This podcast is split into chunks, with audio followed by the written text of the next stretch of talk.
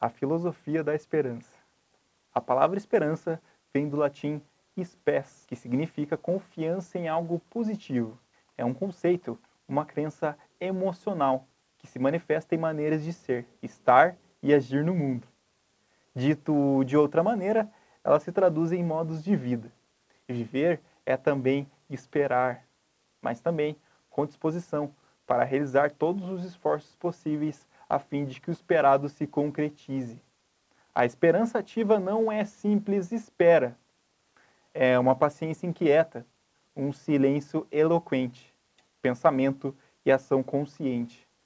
Já o avesso da esperança é o desespero. No entanto, mesmo situações desesperadoras podem conduzir a um novo esperar.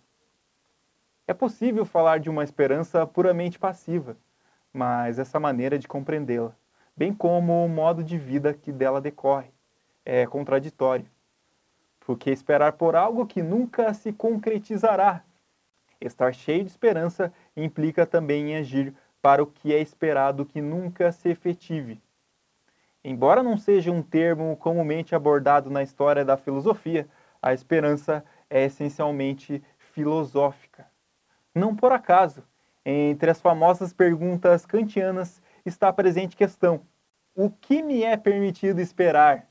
Nas edições de Crítica da Razão Pura de 1781 e 1787, Immanuel Kant escreveu: Todo interesse de minha razão, tanto especulativa quanto prática, concentra-se nas seguintes três perguntas: O que eu posso fazer? O que eu devo fazer? o que está me permitindo esperar. Desta maneira é possível notar como a questão da esperança é inerente ao ser humano. Ainda que para alguns ela possa ser vista como uma crença vaga que impede a humanidade de buscar sua realização de maneira concreta. Nesse sentido, ela induziria a um estado de esperar um futuro improvável, sobretudo se espera estiver ancorada em bases religiosas e relacionada com uma nova vida além-mundo.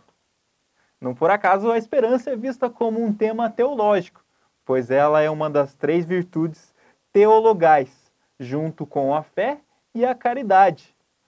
No entanto, isso não impossibilita a abordagem filosófica do tema. Em sua principal obra, O Princípio da Esperança, Ernest Bloch propôs uma ontologia do não ser. O autor defende que a ausência de algo não significa sua inexistência, mas sim uma possibilidade do que pode vir a ser. Trata-se então de passar do não para o ainda não, que se faz pela esperança. Nesta perspectiva, sua abordagem sobre a esperança fundamenta-se em razões históricas e antropológicas.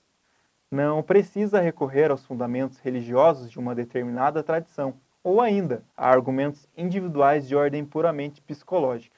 As perspectivas religiosa e histórica da esperança não precisam ser vistas como polos opostos, mas complementares. Afirmar um fundamento antropológico e histórico para a esperança não significa descartar o fundamento religioso.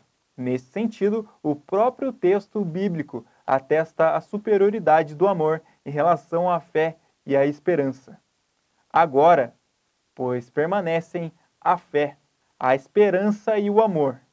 Estes três, mas o maior destes é o amor. 1 Coríntios 13, versículo 13. O texto é de Luiz Fernando Lopes, filósofo, teólogo e coordenador do curso de licenciatura em Filosofia da Uninter. Locução: Evandro Tozin. Este é um conteúdo produzido pelo Uninter Notícias.